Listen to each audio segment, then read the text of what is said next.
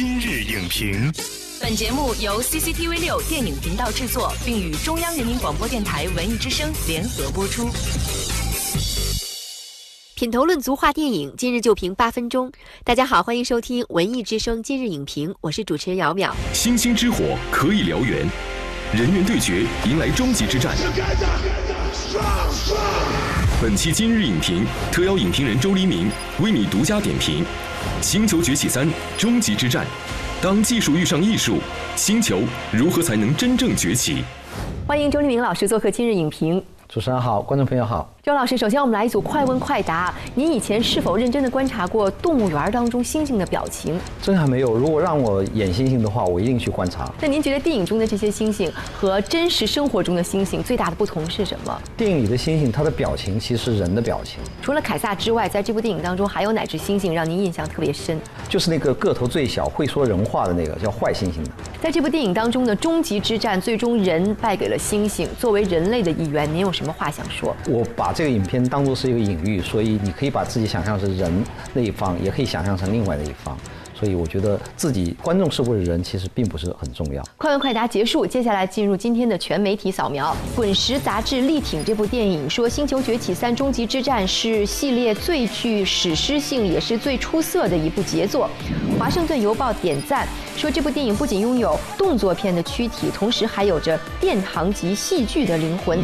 一九零五电影网网友龟龟认为，安迪·斯金斯的表演和顶级的动态捕捉，让凯撒的演技超过了。绝大多数真人演员。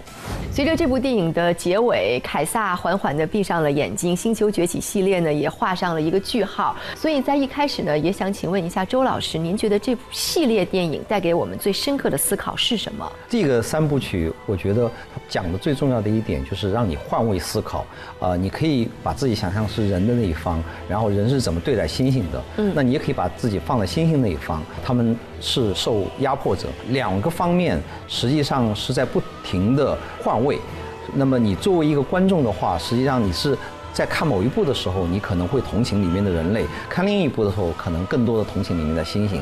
我觉得这个就是这部影片高明的地方。有人说，在这部电影当中呢，动物其实是有人性的，而人其实是充满了兽性的。是的，因为人性跟兽性不一定是根据我们所了解的人和动物来区分的，因为很显然，这里面的猩猩是拟人化的，所以你看到的里面的兽性，可能更多的是在里面的某些人物的身上表现出来。所以这两个是混杂在一起的，需要观众做出自己的判断。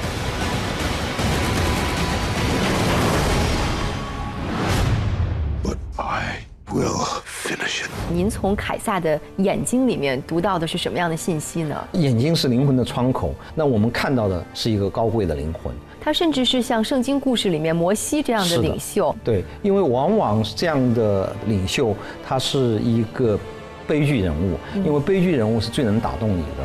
所以你在凯撒的身上看到了摩西，那么的确，呃，这个角色能够站起来，那他完全要立得住。那他这个作为一个艺术形象，必须是非常丰厚的，必须是一个立体的，而不是一个啊脸谱化的一个角色。那么在这第三部里面，凯撒表现的就是他作为一个被压迫的一个族类啊，他们的领袖，他表现出来的那种大气，他的那种牺牲精神，我觉得这是很感人的。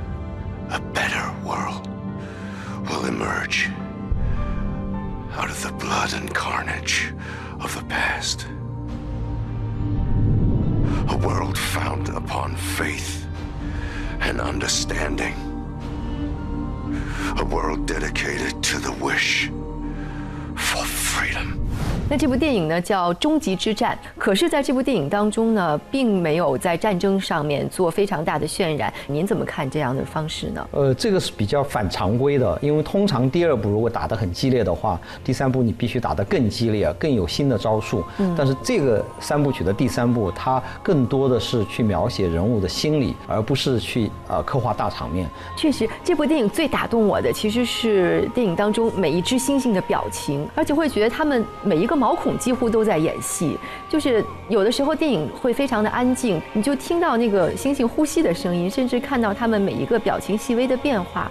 都会触动你的心，这个就是跟它的技术有关。嗯，你刚才讲到，你觉得每个毛孔都会演戏，实实际上每一个猩猩身上都有五百万个控制毛孔的那个那个东西，就是它有五百万个毛发是是可以被操纵的。哦，所以使得它可以做的非常的逼真。这个是把人的表演跟先进技术的使用。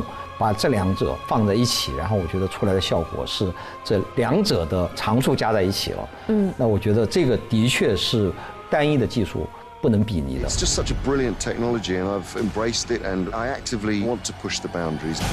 So that this movie is the most thrilling on every single level.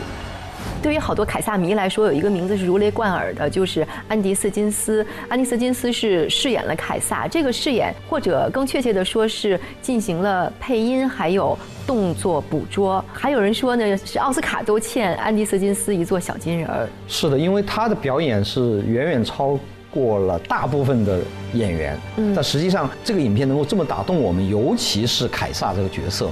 他有这种领袖的风范，跟安迪·瑟金斯的表演有关，同时跟这个最新、最前沿的动作捕捉技术是有关的。因为我们可以把他最好的表演捕捉下来，然后根据我们所需要的啊这个猩猩的模样做一定的后期加工。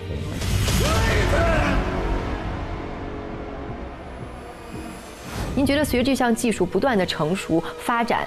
最终，动态捕捉技术会取代真实的人的演员的表演吗？我觉得他们不会取代人的表演，但是他们会补充人的表演。但动态捕捉不能够拯救一个呃不称职的表演。呃，你比如说演员演的不好的话，啊，你不可能用动态捕捉把它变得很会演戏，变成一个奥斯卡级别的一个表演，这是不大可能的。比如我们国产片里面《绝技》，它也用了动态捕捉。呃，那么我们可以看到这个呃角色，他原原来的演员是谁？但是我们发现啊，原来这个演员是不怎么会演戏的。那么经过这个动态捕捉的强化以后，他依然不会演戏，甚至把他不会演戏的那一点给夸大了，给放大了。你可以说啊，我请的演员，比如说长得不漂亮，但是我给他把他做成一个很漂亮的角色，那是可能做到的。但是如果你不会演戏的演员，你把他变成很会演戏，我觉得这是不大容易做到。就是那个灵魂，如果是苍白的话，在电影中呈现的依然是很苍白。